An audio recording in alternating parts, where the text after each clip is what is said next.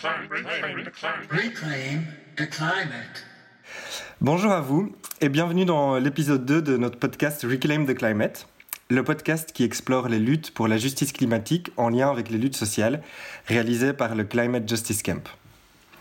Je suis Julien Didier, votre hôte pour cet épisode, qui sera consacré au lien qu'on peut tisser entre lutte écologique et climatique d'une part et lutte queer ou LGBTQI+, d'autre part.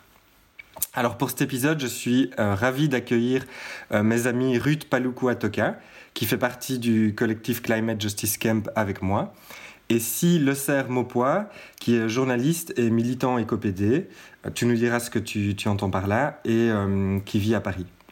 Donc cet épisode, il va euh, tenter d'explorer les questions de justice climatique et euh, plus généralement d'écologie depuis la lunette des luttes queer ou LGBTQI+.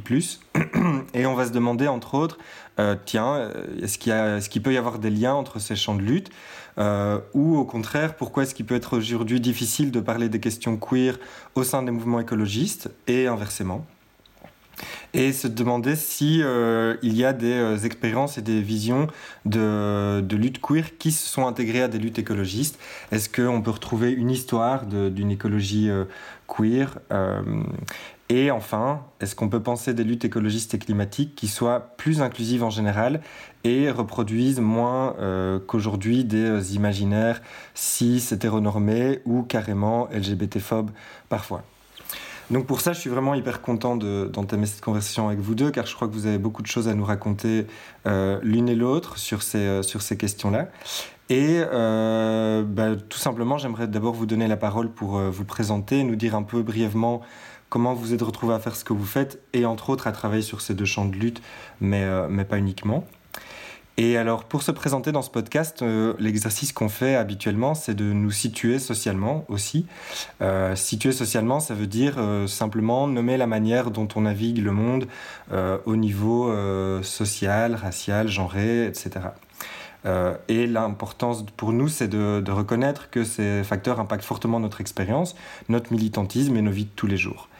Ben, par exemple, moi, du coup, je navigue dans ce monde en tant qu'homme cisgenre c'est-à-dire que le genre auquel je m'identifie correspond au genre qui m'a été assigné à la naissance. Euh, je suis une personne blanche, euh, je suis gay et euh, je viens d'un milieu rural, plutôt de classe moyenne. Et vous, Ruth, ici Alors, moi, je, je navigue de, tant que personne noire. Euh, en tant que personne queer, en tant que personne bisexuelle, euh, en tant que femme, euh, cisgenre. Et je suis bruxelloise, donc je suis plutôt d'un milieu urbain. J'ai des parents d'origine congolaise, enfin des parents oui, d'origine congolaise, et issus du Nord Kivu. Et j'ai tenté l'aventure des études supérieures, mais c'était pas trop, euh, c'était pas trop réussi. Et sinon, j'ai quand même d'un milieu euh, plutôt populaire, précaire. Euh, et voilà. Ok. Mais non, ben, maintenant je suis salarié. Et toi, Plutôt confortable, Et toi, si? Eh ben moi, je suis blanc d'un milieu plutôt euh, bourgeois, assez franchouillard. Euh, une partie de ma famille euh, est prof de lettres. Puis j'ai grandi dans une petite ville où ça n'a pas toujours été possible de vivre euh, ma sexualité, mais j'ai quand même très vite eu accès à d'autres choses et notamment j'ai été encouragé à faire des études supérieures à Paris euh, que j'ai fini par abandonner euh, ou en tout cas arrêter après 6 ou 7 ans d'études et je me définis aujourd'hui comme PD et je homme cisgenre. Voilà. Ok, merci, ben, merci pour cette, cette première partie-là. Et du coup, est-ce que vous pourriez me dire euh, un petit peu ce qui vous a amené à vous intéresser, entre autres, aux, questions euh, à la fois écologiques queer et à d'autres euh, luttes dans lesquelles vous, vous, pouvez être, et un petit peu comment ça, mais comment ce vécu-là vous a amené à, à, évoluer dans certains espaces militants et notamment écologistes, par exemple? Mmh. alors moi, déjà en fait, j'ai commencé plutôt par des, on va dire d'autres thématiques que les questions écologiques. en fait, j'ai commencé, on va dire, à, militer sur les questions étudiantes quand j'ai, du coup, pendant ce périple universitaire. Et, et ensuite, peu à peu, je me suis intéressée aux questions climatiques qui, commençaient déjà à prendre quand même euh, de l'ampleur au niveau médiatique et même, enfin, je veux dire, de manière générale, dans l'actualité. Et, euh, et, donc voilà, je me suis aussi retrouvée dans plein de groupes qui organisaient des, euh, ben, des actions directes ou en tout cas des, des marches pour le climat, enfin différentes actions qui étaient vraiment orientées sur les COP, toutes ces choses qui font l'actualité depuis quand même quelques années. Et euh, les questions climatiques, ça m'a assez vite... Euh, je trouvais ça intéressant parce qu'il y avait quelque chose de global. On a l'impression que ça, ça regroupe euh, tout le monde dans une même, vers un même objectif parce qu'on touche à, à quelque chose qui est, enfin, qu'on peut pas juste prendre dans la main. Le climat, c'est quelque chose qui est pas tangible. Et donc voilà, donc je trouvais ça super intéressant. Et, euh, mais après, naviguer dans ces espaces-là, donc dans les espaces militants, c'était aussi se confronter à ben, la majorité blanche des espaces euh, militants. Euh, et en tant que personne noire, ben, vu que le.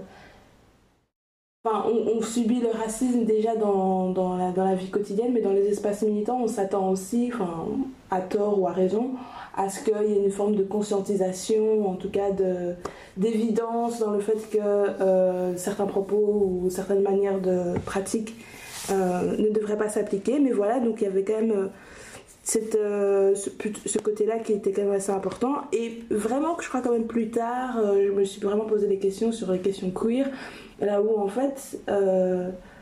on, on savait rarement qui était queer et qui n'était pas. Et du coup, euh, on se demande à quel point est-ce que se connaît des fois dans les milieux militants. Et, euh, donc voilà, donc c'était, je, me suis un peu retrouvée là, en même temps je dirais par hasard, mais le fait de militer pour moi ça a toujours été une évidence de par, euh, de par mon vécu et justement comment est-ce que je suis socialement située, c'est, pour moi c'est une évidence qu'il y a, y a une lutte permanente qui se mène et voilà. C'est comme ça que je me suis un peu retrouvée euh, sur ce chemin-là. Euh, bah, moi, contrairement à Ruth, je suis arrivé assez tardivement. Enfin, disons que je me suis politisé, euh, si on peut employer ce mot, assez tardivement, plutôt en fait à la fin de mes études, au moment où justement j'ai souhaité un peu faire rupture avec le parcours universitaire d'études de lettres, avec master de lettres, préparation d'une agrégation pour de faire une thèse, etc. Et et puis c'est en prenant un peu des distances avec le milieu académique que j'ai commencé d'abord à m'intéresser, en tout cas à me sentir plus facilement appelé par un engagement écologiste plutôt que LGBTQI. Euh, parce que c'était le moment de l'organisation de la COP21 à Paris, en tout cas c'était un an en amont de cette organisation-là, euh, et que euh, j'avais travaillé à l'époque pour une maison d'édition qui s'appelle Actes Sud, qui venait de publier euh, un ouvrage de Naomi Klein, Tout peut changer. et du coup, j'ai assisté à des première conférence et échange sur l'écologie euh, à ce moment-là et euh, la prise de parole de Naomi Klein était quand même une, une gros un choc pour reprendre son terme euh, mais positif. Et puis à partir de là il commencé à exister et s'est tissé un engagement sur les questions de justice sociale et environnementale. Et donc très vite en rencontrant mes premiers groupes, euh, notamment euh, le groupe de la coalition 21 qui était en charge de la mobilisation sociale en amont de la COP 21. Bah, j'ai été confronté au milieu écolo, euh, altermondialiste euh, français, qui avait évidemment une part enthousiasmante et puis une autre qui, comme le décrivait Ruth euh, un peu différemment, en tout cas, euh, comporte sa part de déterminisme et d'oppression inconsciente euh, dans la manière dont, dont, la parole existe, mais aussi, et ça je le découvrirai plus tard, dans la manière dont les théories qui imprègnent l'écologie, les mouvements écologistes modernes continuent d'exclure voilà, différentes minorités. Et donc, en fait, je pense que c'est à la fois avec cette expérience-là et en même temps parce que je pense qu'au bout d'un moment, bah, moi-même, j'avais besoin aussi de me confronter à ce que, ce que ça voulait dire que de réintégrer euh, ma sexualité dans une vision euh, militante et une vision politique, euh, je suis allé aussi plus naturellement vers les combats LGBTQI+. Euh, et puis du coup, j'ai depuis un peu tout le temps fait des allers-retours entre ces deux espaces-là, en essayant de construire des espaces convergents d'intersection, et puis et puis je continue. Et est-ce que tu as, euh, un ou deux exemples d'espaces euh, un petit peu convergents d'intersection dans lesquels tu as pu euh, participer? Eh ben, il y a évidemment votre invitation de cet été dernier au Climate Justice Camp. Et puis en amont, en fait, c'est aussi ce qui a amené à, mon engagement au sein des milieux queer. Ça a été de, vouloir créer un groupe, euh, ou en tout cas de, participer à un groupe, un collectif LGBTQI euh, écolo. Euh, et ça a été le premier groupe euh, qui s'est créé, en tout cas pour moi, euh, en 2000, si je me trompe pas, 2015-2016, qui s'appelait LGBTI pour le climat et qui après est devenu Panzi.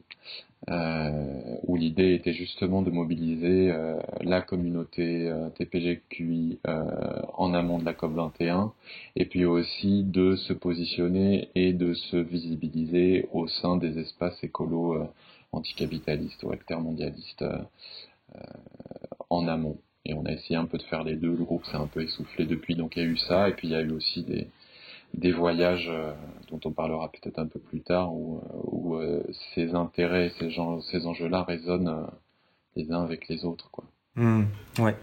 Euh, bah, effectivement, il y a déjà beaucoup à développer euh, dans ce que tu dis. Alors juste, je, pour euh, essayer de ne pas noyer nos, nos auditoristes de, de plein d'acronymes qui, qui ne soient pas toujours compris en dehors de certaines communautés, est-ce que tu as utilisé l'acronyme TPGQI Tu peux dire un petit peu juste ce que c'est?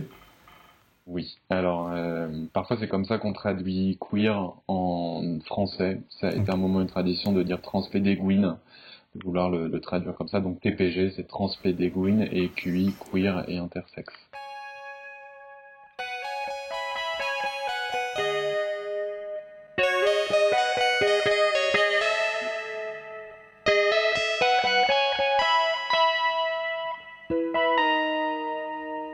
Euh, mais du coup, si, on s'intéresse effectivement un petit peu avant d'aller de, regarder dans des théories euh, plus, euh, euh, plus fondatrice des mouvements écologistes, euh, juste à l'expérience aujourd'hui dans les mouvements militants euh, écologistes en général, des personnes queer. Qu'est-ce qu'on peut, peut voir qui, qui ressort au-delà de ben, vos, vos, vos, deux expériences qui, qui, vous sont propres et qui, qui sont déjà intéressantes parce qu'elles montrent à quel moment est-ce qu'on active ou pas, enfin, où est-ce qu'on conscientise ou pas certaines parties de nos identités et qu'on les, qu'on les politise ou pas. Euh, mais qu'est-ce que vous avez pu vous observer dans vos différents euh, espaces, euh, que ce soit au Climate Justice Camp, toi Ruth, et, si dans deux espaces sur la, le vécu des personnes queer dans des mouvements militants écologistes? Alors, au Climate Justice Camp, la, question s'est très vite posée parce que dans, tout ce qu'on a voulu créer en amont du, du camp lui-même, c'était du coup les chefs de camp. Et quand est venu le, moment d'aborder les questions queer et climatiques, je trouvais que c'était hyper intéressant tout ce qui était ressorti parce que ça faisait en même temps écho à ce que j'avais pu expérimenter dans des, dans des milieux euh, écolos. Euh, et donc ce qui ressort souvent, c'est euh, déjà la visibilisation. Donc vraiment de un peu cette forme de genre euh, de retour dans le placard, j'aime pas trop l'expression, mais ou bien de. Mais juste de. Ça, ça fait pas partie du combat, quoi. Donc, on n'a pas vraiment besoin d'en parler vu que ça fait pas vraiment partie du combat. Ou, comme si quand on connaissait des gens depuis 5 ans, on savait pas avec qui ils sortaient, des choses comme ça. Alors que c'est pas du tout. Ça va pas de soi, en fait, dans des liens sociaux, on va dire. pas normaux, mais hétéros, quoi. Je veux dire genre, c'est ça. Donc, je veux dire, ça va de soi que les gens parlent de leurs copines, etc. du fait qu'ils vont même des fois se marier, avoir des enfants et tout ça. Euh, mais, les cuirs, là, on les entend pas du tout. Euh, et, voilà. et des fois, enfin, moi, ça m'est arrivé des fois de découvrir que des gens étaient queer. Quoi. je crois même que toi, Julien, genre, j'ai découvert plus tard, genre, un jour que, que je. je sais, je sais euh, comment t'as fait pour ne pas le découvrir.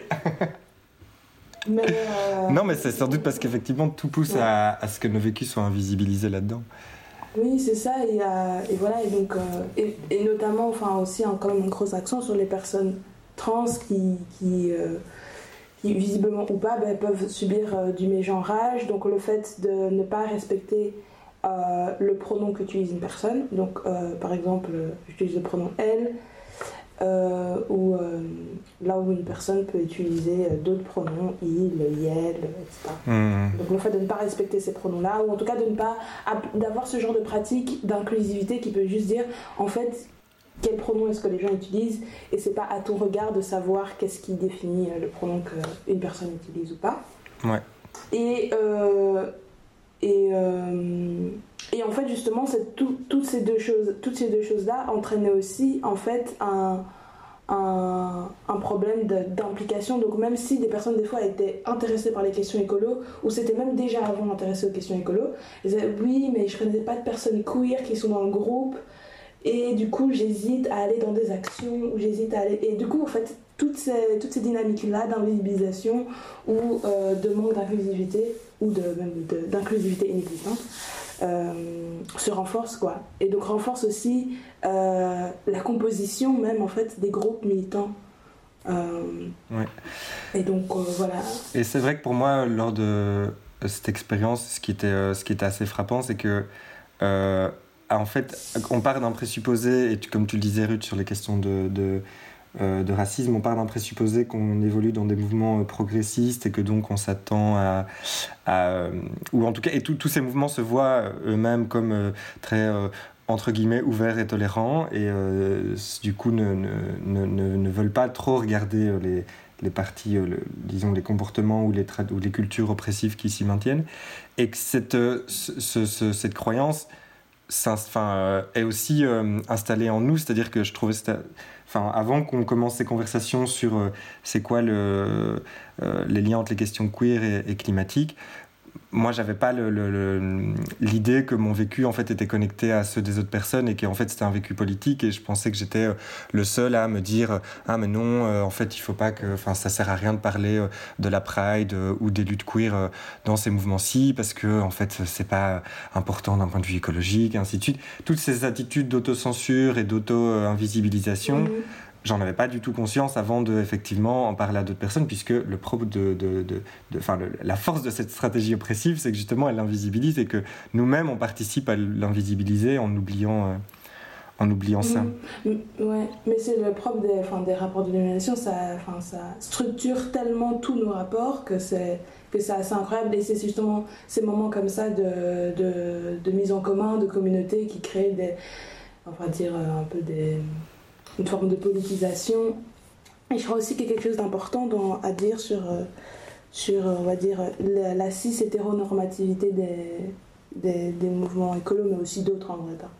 C'est que, euh, comme, comme on est face à un rapport de domination, les, il y a aussi, c'est pas juste une, question de savoir s'il y a un manque d'inclusivité ou que les gens ne savent pas que telle personne est queer et que du coup. Euh, enfin, c'est vraiment on se permet des choses aussi. Enfin, des fois, moi, je, genre, j'entends des fois des choses dans des milieux militants, mais c'est hyper des fois homophobe ou, euh, ou lesbophobe, etc. Mais comme, comme en fait on a l'idée qu'on est dans un milieu hétéro et que du coup on peut se permettre ces blagues et qu'on est progressiste et que de toute façon on est contre toute forme de discrimination, point levé, ben en fait non.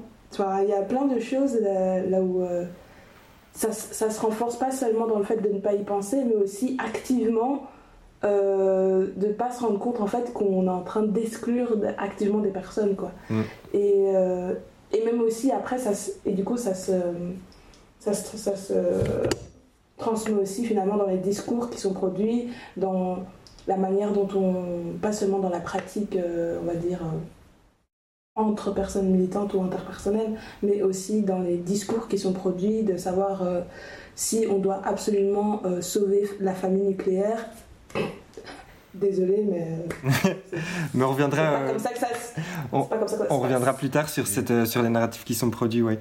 Euh, et toi, si, du, du, point de vue des, des mouvements que tu as rencontrés, est-ce que tu as vu des. Euh, qu'est-ce que tu en as Je suis assez d'accord avec ce que vous dites. Moi, je, je sais que ce qui m'a poussé évidemment à vouloir aller un peu arrière et sortir de la militance écolo un peu plus traditionnelle, ça a été de, de constater au moment de, de grandes réunions interassociatives, etc., que, que euh, disons, des formes d'attitude qui passaient pas nécessairement par une verbalisation homophobe ou LGBT-phobe, etc., mais qui sont des, des, des manières de se produire en tant qu'hommes cis, euh, blancs, euh, dans des espaces euh, où c'est toujours eux qui ont la parole et qui, en fait, sont considérés comme étant les organisateurs euh, principaux et les preneur de décision. Donc il y avait aussi cette, cette pesanteur-là qui faisait que déjà pour les femmes, c'était toujours... Euh, enfin, je trouve que ce rapport de force et de domination, il se sent aussi au sein des mouvements militants, même si je pense que ça a mmh. changé entre 2015 et 2020,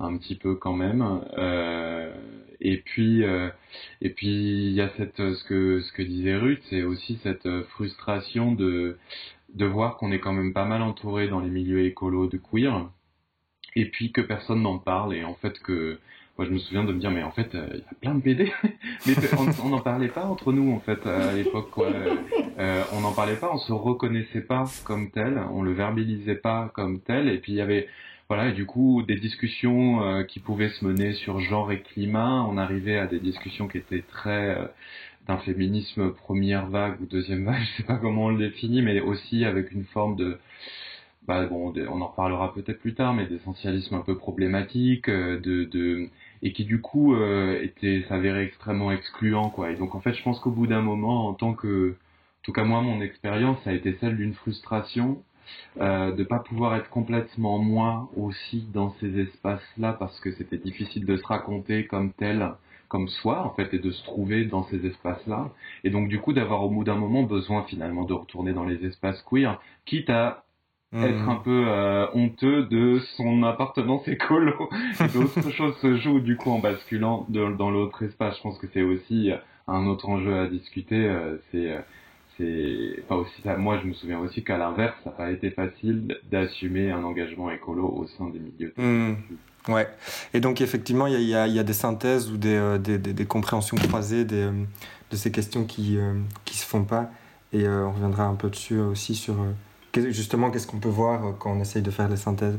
Mais, euh, mais du coup, toi aussi qui as un peu plus euh, travaillé sur ces questions-là, est-ce que tu vois dans, les, hum, un peu dans les origines, entre guillemets, ou en tout cas ouais, les fondements de, des mouvements écologistes, des choses qui permettent d'expliquer ces, ce, on va dire ces, relations compliquées des mouvements écologistes avec les questions LGBTQI +.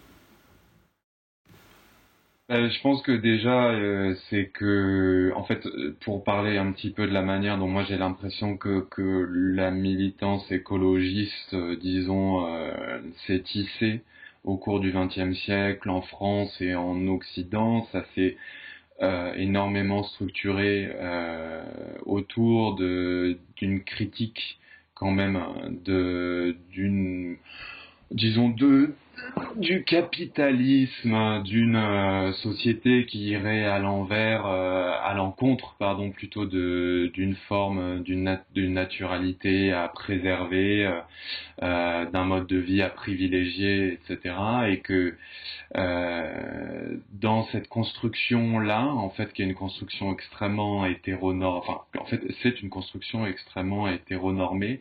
il y a une valorisation de de la reproduction, de, de binarité de genre, euh, qui en fait euh, fait que tout ce qui s'est constitué euh, autour des années 50, 60, 70 au sein des mouvements LGBTQI en fait est complètement peut entrer en dissonance avec ces concepts tels qu'ils ont été valorisés, construits par cette pensée écologiste euh, française, ce qui fait que que peut, ça peut aboutir encore aujourd'hui à des, bah, des prises de position qui sont extrêmement problématiques dans beaucoup de milieux qui se revendiquent comme écolos, de gauche comme de droite, et parfois d'ailleurs la, la distinction n'est plus tellement évidente. Mmh. Est-ce que tu as des exemples de, de certaines de ces positions problématiques?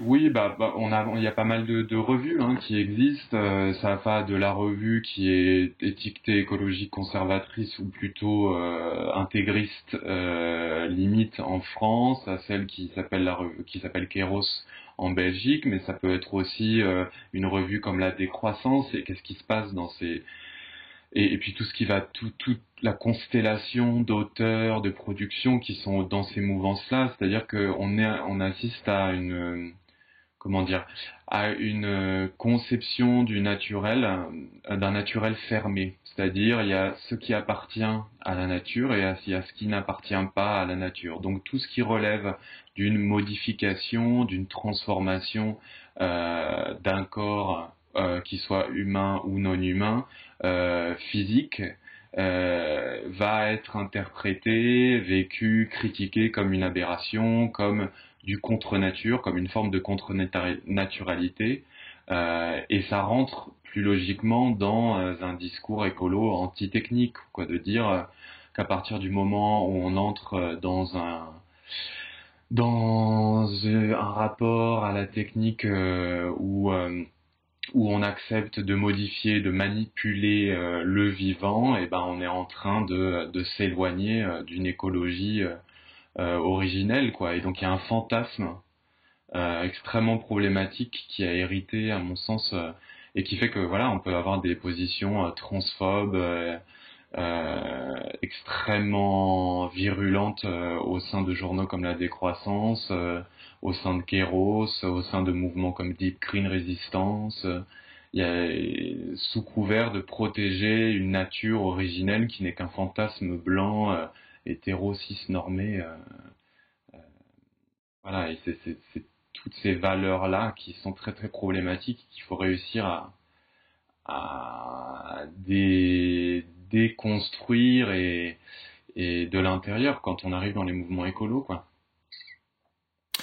Ouais, mais c'est vraiment, je pense que là, on est vraiment au cœur du sujet, en effet, parce que le, et, je, crois que c'est quelque chose d'assez de, fort inconscient, même euh, dans beaucoup de ces mouvements-là, à quel point euh, ça, il y a une vision euh, qui, est euh, une vision de la naturalité qui est reproduite, d'autant plus qu'on parle de protéger la nature avec des grands guillemets. Et, et, je trouve que ce qui est intéressant, c'est qu'effectivement, il y a une critique de la modernité et du coup, potentiellement, une critique de euh, bah, de mouvements queer, de mouvements euh, de revendication trans, qui seraient vus en fait comme des mouvements euh, hyper modernes. Et j'ai l'impression, en lisant parfois certains articles, que qu'on associerait l'expérience ou l'identité trans au transhumanisme, par exemple. Ça serait comme des cyborgs ultra dangereux parce qu'ils voudraient rompre l'ordre naturel du, des sexes et ainsi de suite. et du coup, je trouve que ce qui est hyper important de, de voir à ce moment-là, c'est que, euh, en fait, la, la, la modernité, c'est aussi elle qui a construit l'hétérosexualité, la famille nucléaire, euh, comme disait Ruth, euh, hétérosexuelle, qui, bah, qui vit avec deux parents, deux enfants, un chien, une maison quatre façades, et ainsi de suite. Et finalement, même si aujourd'hui, beaucoup d'écolos ne rêvent pas d'une maison quatre façades, mais plutôt d'une yourte, j'en sais rien, bah, on y retrouve quand même le papa, la maman et les deux enfants.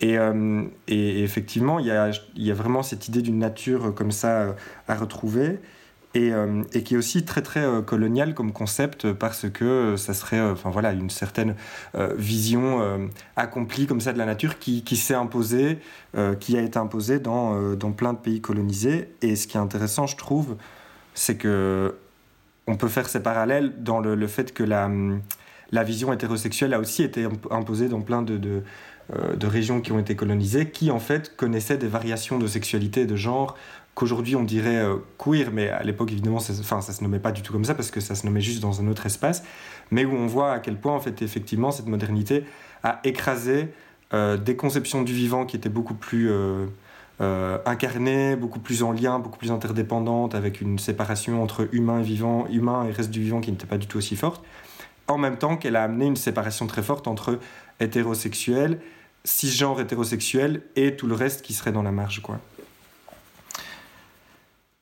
Je pense qu'effectivement, il y a une des tâches essentielles pour essayer de résister à cette machine qui est en fait de guerre de, production du naturel, euh, que ce soit un naturel au sein du capitalisme euh, qui ou euh, enfin une vision de la nature qui est construite par un capitalisme ou une écologie greenwashée, ou alors au sein des milieux écologiques. Je pense que notre tâche, ça va être de justement en tant que LGBTQI c'est de, de, refaire émerger des récits, des exemples de vie où justement on peut sortir de cette dichotomie euh, nature euh, contre nature et on peut un peu mettre à, mal ces dualismes-là qui en fait sont des, dualismes oppressifs qui ont servi historiquement à exploiter, dominer, esclavagiser,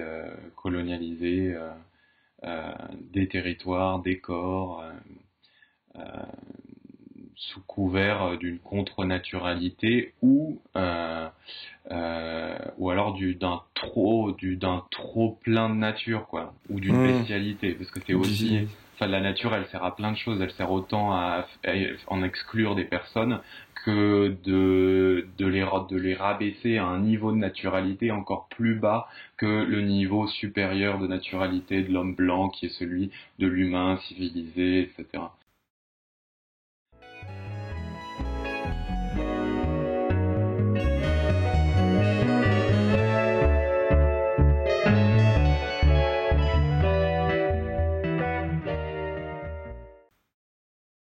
Je lisais, je lisais hier une, une chronique de, de, Paul Preciado en préparant cet épisode qui euh, montrait très bien comment lors du débat sur le mariage euh, pour tous en France, euh, les milieux ben, catho de droite et d'extrême droite en France, en fait, sont, se sont servis de la, de la caricature du, du singe à la fois pour en fait euh, critiquer, donc enfin insulter de manière raciste Christiane Taubira, puisque bah y a une longue histoire euh, de d'assimilation raciste de, de, personnes noires et en particulier de femmes noires euh, aux, aux, singes.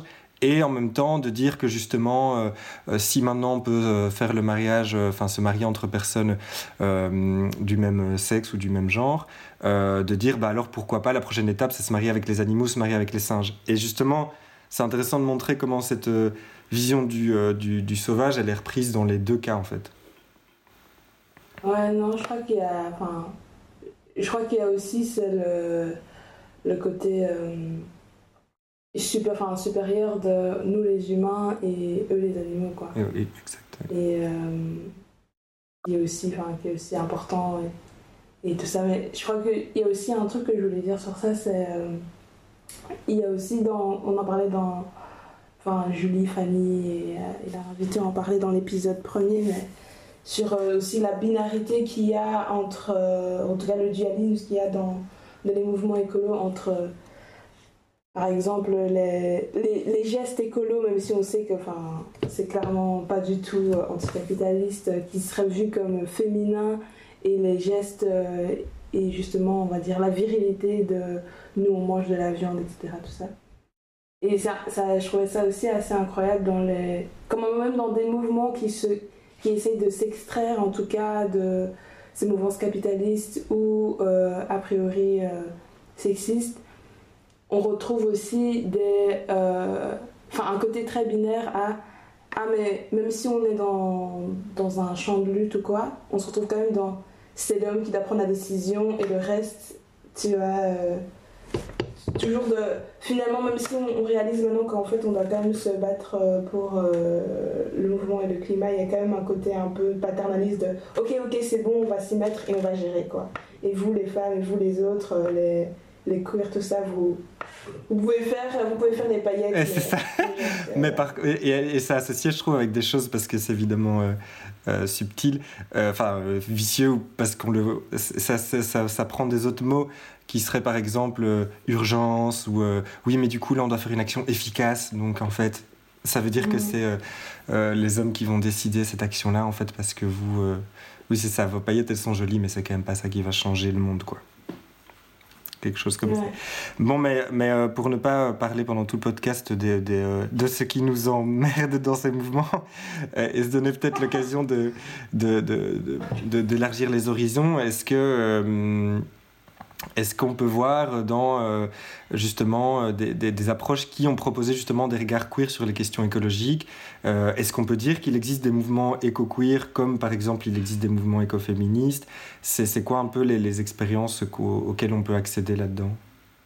Euh, bah, en fait, euh, le, le, problème du terme éco-queer, c'est que c'est quand même ces deux termes qui se sont quand même constitués assez tardivement, que ce soit le, terme même d'écologie ou euh, le terme de queer. Donc ça veut dire qu'on, ça veut dire que nécessairement rétrospectivement, on en vient à qualifier des choses mmh. euh, qui en fait ne se sont jamais reconnues comme telles. Donc en tous les cas, je pense qu'il y a des exemples qui ont jalonné l'histoire de rapports entre euh, une certaine compréhension euh, intime de la nature, de sa reproduction, de ses cycles, euh, de sa préservation d'une manière ou d'une autre, et de son articulation à des questions de sexualité et de genre qui échappent justement aux logiques qu'on a décrites jusqu'à maintenant. Et ça allait effectivement de ce que tu mentionnais, euh, de bah, de fonctionnement socio culturel ou euh, ce qu'on qualifierait nous sous notre prisme occidental euh, de queer en fait attribuer des rôles spécifiques à des personnes qui peuvent se reconnaître maintenant sous les termes de two spirits ou bispirituel sous ou des personnes qui ont pu se qualifier un moment de sexe intermédiaire.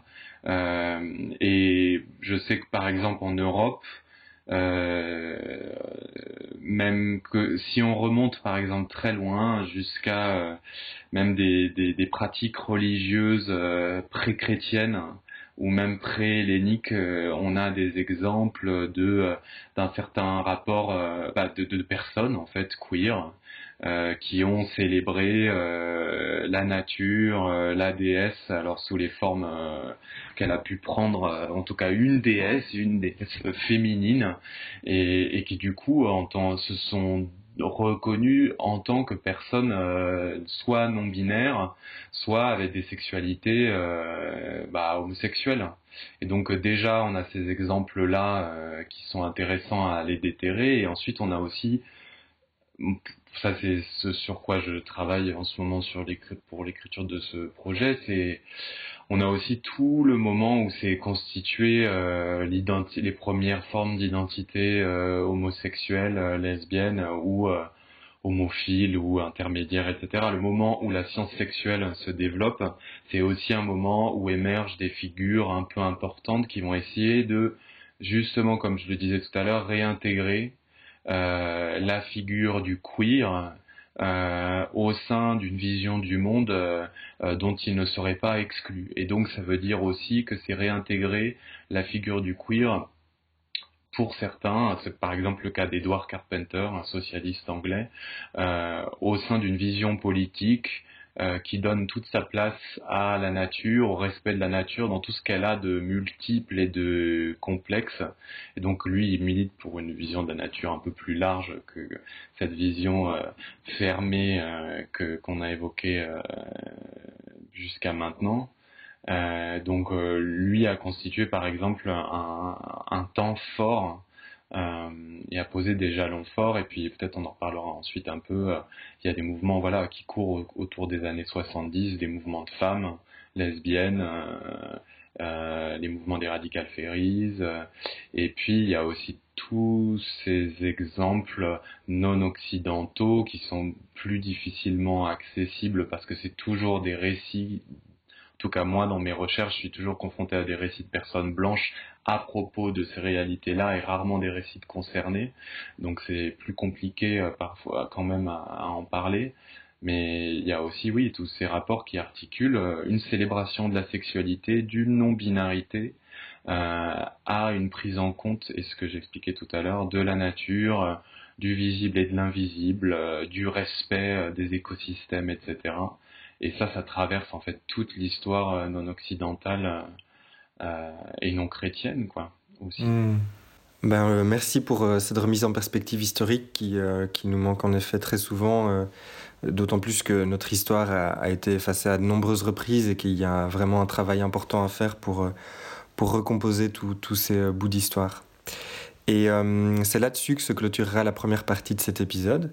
Alors ben, merci à vous Ruth et Si pour ces premiers échanges et nous continuerons la conversation dans le second épisode en nous demandant comment aujourd'hui s'organisent des mouvements qui cherchent à relier les questions queer et les questions écologistes, à partir de quelles visions, de quelles revendications, et puis aussi euh, ce que ces expériences euh, ont à dire ou peuvent apprendre à, l'ensemble des mouvements écologistes. Euh, en attendant, je vous laisse en compagnie de Lou, qui est une amie euh, que j'ai rencontrée chez les Radical Fairies.